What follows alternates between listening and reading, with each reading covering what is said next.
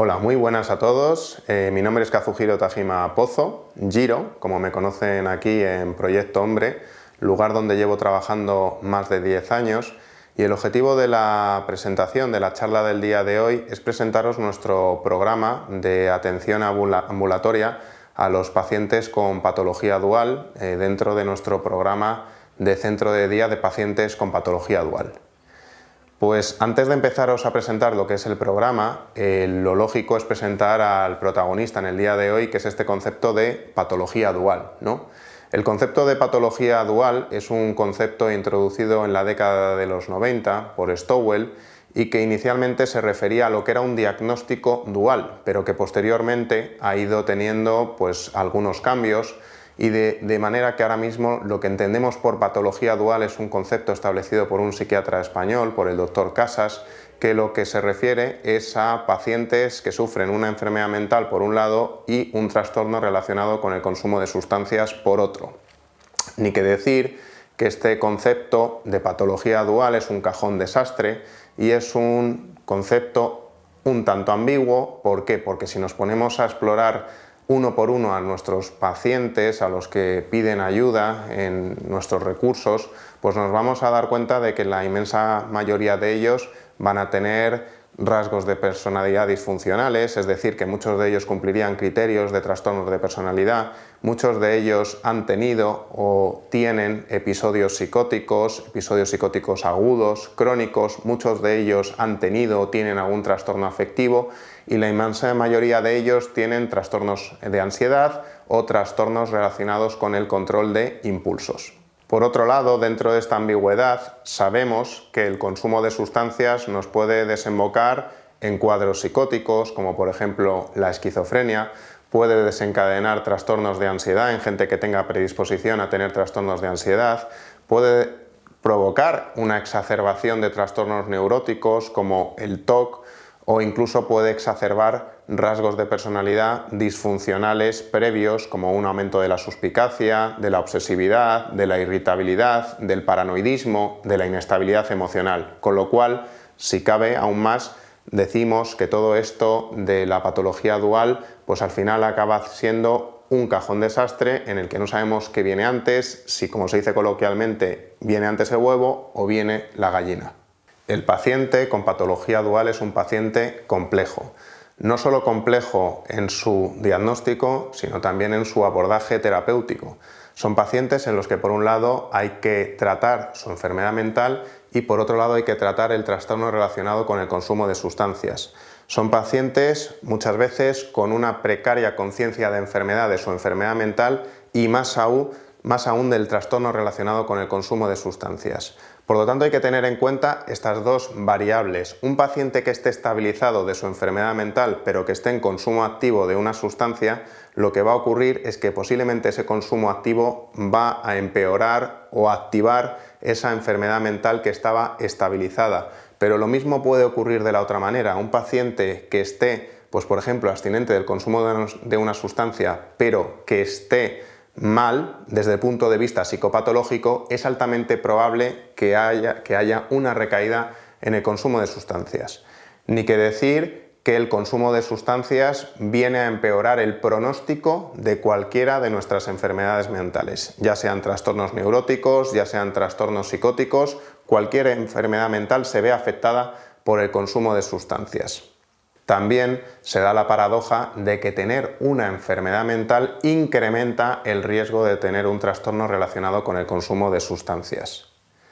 Nos encontramos en la actualidad con una situación en la que hay pocos psiquiatras, pocos psicólogos clínicos que cada vez se interesen más por este mundo de las drogodependencias. Es más, las terapias actuales, tanto las farmacológicas como las psicoterapéuticas que se vienen utilizando en el abordaje de estos pacientes, básicamente vienen a ser copias de modelos y de tratamientos que se empezaron a realizar hace 20 años. Hasta ahora hemos comentado dentro de lo que es la patología dual, pues conceptos como complejidad, como ambigüedad, pero también vamos a introducir un tercero, atipicidad por atipicidad entendemos aquello que se sale de lo estándar, de lo habitual. Nuestros pacientes precisamente con patología dual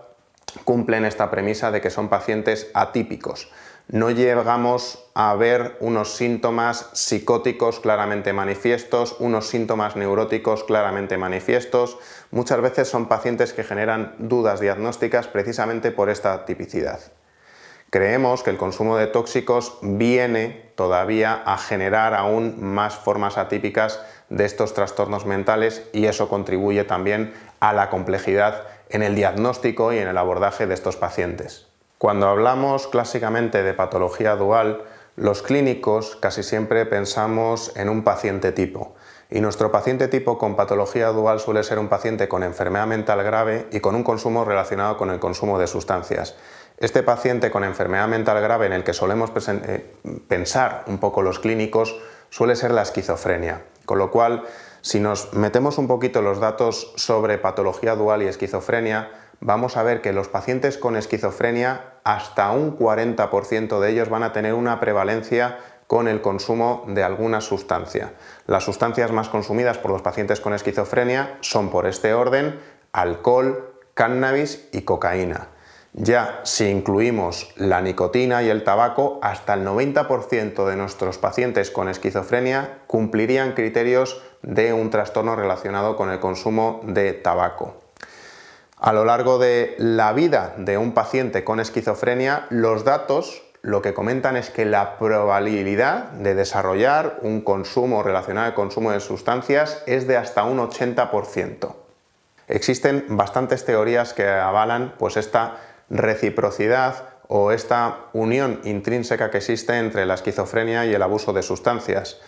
En la década de los 80 pues, eh, tuvo su auge la teoría y la hipótesis de la automedicación. Los pacientes con esquizofrenia se drogan como una forma de automedicación. En este sentido también está la hipótesis del tabaquismo que existe en los pacientes con esquizofrenia. Como hemos comentado anteriormente, hasta el 90% de los pacientes con esquizofrenia tienen un trastorno relacionado con el abuso de nicotina. Se ha visto en numerosos estudios que el tabaco es un potente inductor enzimático, de manera que se hipotetiza con que nuestros pacientes con esquizofrenia fuman, por un lado, para estar más en contacto con los síntomas psicóticos y por otro lado, fuman, ¿por qué? Porque el fumar disminuye los niveles plasmáticos del fármaco del neuroléptico, del antipsicótico que estén tomando, con lo cual el paciente lo que se hipotetiza es que disminuye con eh, ese abuso de nicotina el efecto del antipsicótico y por otro lado disminuye los efectos secundarios de este antipsicótico. Otras hipótesis hablan de que simplemente son dos procesos independientes, su enfermedad mental y el abuso de sustancias, que por desgracia son coincidentes en el tiempo, y otras hipótesis pues avalan que son, son procesos que van de la mano porque existe una vulnerabilidad biológica por una vulnerabilidad de los circuitos eh, dopaminérgicos de estos pacientes. Lo que está claro es que cada vez hay más datos que avalan que el consumo eh, continuado, por ejemplo, de cannabis, incrementa el riesgo de desarrollar síntomas psicóticos y en particular multiplica por 6 el riesgo de desarrollar esquizofrenia. Si tuviéramos que hablar sobre cuál es la muestra poblacional que tenemos en los pacientes con patología dual, pues podríamos decir que la inmensa mayoría de los pacientes con patología dual son pacientes con una enfermedad mental grave y un trastorno relacionado con un consumo de alguna sustancia nociva, grave, como puede ser la cocaína, el cannabis y el alcohol. Si nos adentramos más en sus características sociodemográficas, vamos a ver que la inmensa mayoría de nuestros pacientes con patología dual son pacientes con un nivel sociocultural bajo, son pacientes que en la mayoría de los casos no trabajan y que en la mayoría de los casos suelen ser pensionistas. Esto, ni que decir, que contribuye todavía más a empeorar pues lo que va a ser la facilidad, acceso a un buen tratamiento y a un buen recurso. Siguiendo al hilo de los pacientes con patología dual más grave, por así decirlo, son pacientes que generan dificultades de manejo. ¿Por qué? porque el consumo de sustancias muchas veces va a exacerbar los problemas de conducta que pueden tener estos pacientes, la suspicacia, la irritabilidad, las auto o bien las heteroagresiones. Son pacientes en los que bien el consumo o bien su enfermedad pues eh, lo que van a contribuir es a que tengan menos conciencia de enfermedad. Hay que estar continuamente, vuelvo a repetir, haciendo un arduo trabajo de que estos pacientes ganen conciencia de enfermedad, tanto de su enfermedad mental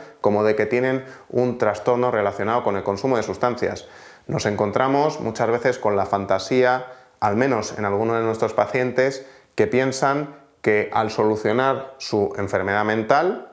van a solucionar perfectamente el consumo de sustancias o viceversa, pacientes que piensan que al solucionar el consumo de sustancias van a eliminar su enfermedad mental, cuando la realidad es que hay que estar tan pendiente como de uno como de otro. Son pacientes, ni que decir, en los que hay antecedentes de una mala adherencia a tratamientos previos y también a los tratamientos farmacológicos. Son pacientes que van a ser fácilmente incumplidores de los tratamientos farmacológicos y esto hace pues, que muchos de ellos vayan a ser candidatos de tratamientos inyectables, de liberación retardada, para facilitar precisamente esa adherencia al tratamiento. Nosotros aquí, en Proyecto Hombre, una de las medidas que tomamos al principio, sobre todo para facilitar esa adherencia al tratamiento farmacológico, es de lunes a viernes administrarles nosotros aquí en el centro de día la medicación para tener más eh, certeza de que estén tomando el tratamiento farmacológico. Son pacientes eh, pues que estamos hablando de eh, que van a tener más exacerbaciones de problemas de conducta, una mayor precaria conciencia de enfermedad, pero son también pacientes que suelen consumir más recursos asistenciales al no vincularse adecuadamente con la red asistencial de drogodependientes o de salud mental son pacientes pues, que tienen más hospitalizaciones, son pacientes que tienen más asistencias a urgencias y que requieren más asistencias en salud mental, aunque son pacientes que, vuelvo a repetir, son incumplidores.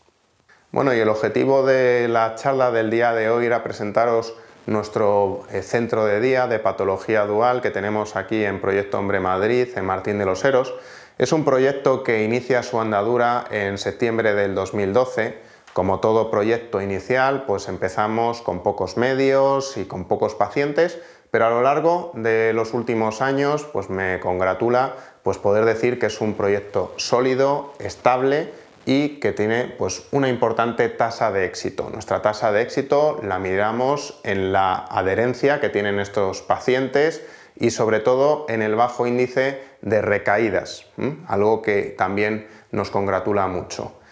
Inicialmente empezamos con pocos pacientes, como he comentado, pero habitualmente la media de pacientes que solemos tener en el centro de día suele ser de 25 pacientes. Podemos admitir hasta un máximo de, 30 usuarios, perdón, eh, pero lo habitual suele estar en esos 25 pacientes. Y digo que me congratula también esta media porque a lo largo de estos eh, más de 10 años de experiencia en el centro de día hemos sufrido dos crisis económicas muy importantes, pero la más importante quizás es la actual, porque no solo es una crisis económica, sino también social. Nuestros pacientes han tenido que adaptarse a herramientas que antes no utilizaban, por ejemplo, utilizar Skype, por ejemplo, utilizar eh, WhatsApp, por ejemplo, utilizar eh, Zoom para realizar videollamadas con los profesionales y con los terapeutas una vez que estuvimos todos confinados. Y a pesar de tener esa situación, nuestros pacientes se han adaptado bastante bien a todo este panorama que ha sufrido también eh, toda la población española durante los meses de marzo, abril y mayo. Si se me pregunta sobre qué perfil de pacientes solemos atender en el centro de día, pues digamos que es un grupo bastante heterogéneo en cuanto a edad. Tenemos pacientes jóvenes que suelen andar rondando los 20-25 años. Estos pacientes, el denominador común que tienen es que suelen ser pacientes con un trastorno psicótico, generalmente esquizofrenia, y tener un trastorno relacionado con el consumo de sustancias. Son precisamente estos pacientes quizás los que tienen un manejo más complejo, porque son pacientes que tienen poca conciencia de enfermedad mental y poca conciencia del trastorno relacionado de consumo de sustancias. Son muchas veces pacientes que tienen una fantasía y es que abandonado el consumo de sustancias posiblemente se vaya a estabilizar su enfermedad mental. Pero al mismo tiempo son pacientes que son más reconducibles y que pueden recuperar una mayor funcionalidad. Se me vienen a la cabeza hasta tres casos de éxito de pacientes de estas características en los que al final pues, se les ha conseguido incluso una inserción laboral, que es una de las grandes fantasías que tienen sobre todo los pacientes jóvenes con patología dual. En el otro extremo nos encontramos pacientes de entre 50 y 65 años que suelen ser pacientes en los que predomina un mayor deterioro cognitivo, un mayor aislamiento social y una pérdida total o casi total de funcionalidad. ¿vale? ¿Qué tipo de actividades realizamos nosotros en el centro de día? Pues hay que tener en cuenta que aunque sea un grupo heterogéneo en cuanto a edad, hay dos aspectos básicos que tienen en común estos pacientes y que hay que tratar. Por un lado, son pacientes en los que por su enfermedad mental o bien por el consumo tan prolongado que han tenido de sustancias durante tantos años, han sufrido un gran aislamiento social, ¿vale? Y son pacientes que o bien por su enfermedad mental o bien por el consumo tan prolongado que han tenido de sustancias van a tener cierto deterioro cognitivo, con lo cual nuestros talleres van encaminados sobre todo a fomentar estas dos facetas. Por un lado, mejorar las habilidades sociales y por otro lado mejorar su rendimiento cognitivo. Por ello, los pacientes de lunes a viernes pues van a tener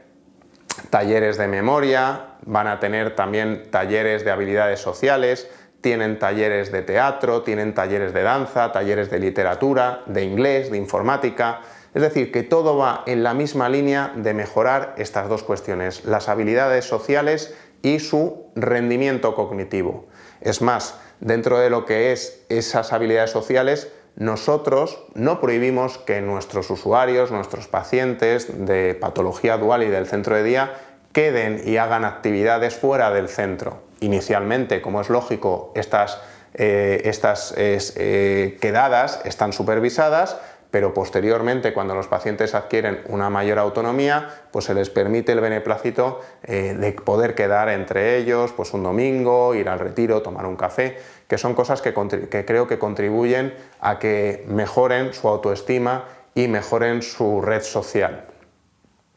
Por otro lado, como he comentado, nos interesa mucho que nuestros pacientes ganen funcionalidad y nos llama mucho la atención pues que por desgracia muchos de nuestros pacientes eh, pues van a tener, como hemos comentado antes, dentro de las características sociodemográficas que tienen estos pacientes con patología dual, pocos recursos económicos y en muchos casos desconocen conceptos como eh, certificado de discapacidad, minusvalía, pues nosotros también les ayudamos a eso, les orientamos en cómo los trámites que tienen que realizar para solicitar una discapacidad, una minusvalía que les facilite el día de mañana pues tener pues acceso a empleos protegidos, sobre todo en aquellos pacientes jóvenes y que son potencialmente eh, más recuperables para la sociedad y que pueden ser potencialmente más funcionales. Por último, presentar nuestro equipo. Nuestro equipo dentro del centro de día de patología dual se encuentra compuesto por un terapeuta, un psicólogo en este caso, por un psiquiatra, en este caso que soy yo, también disponemos de un equipo médico y disponemos, por suerte, de un gran equipo de voluntarios que hacen posible muchos de estos talleres que hemos comentado, danza, escritura, poesía, habilidades sociales, eh, terapias de relajación, eh, terapias de memoria para mejorar las habilidades cognitivas, con lo cual, gracias a ellos,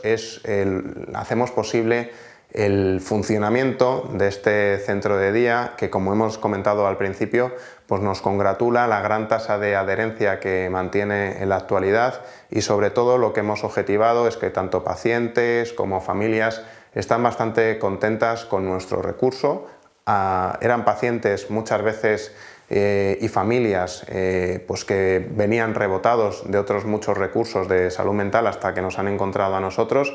y finalmente han conseguido ganar esa adherencia a un recurso que no habían conseguido hasta la fecha.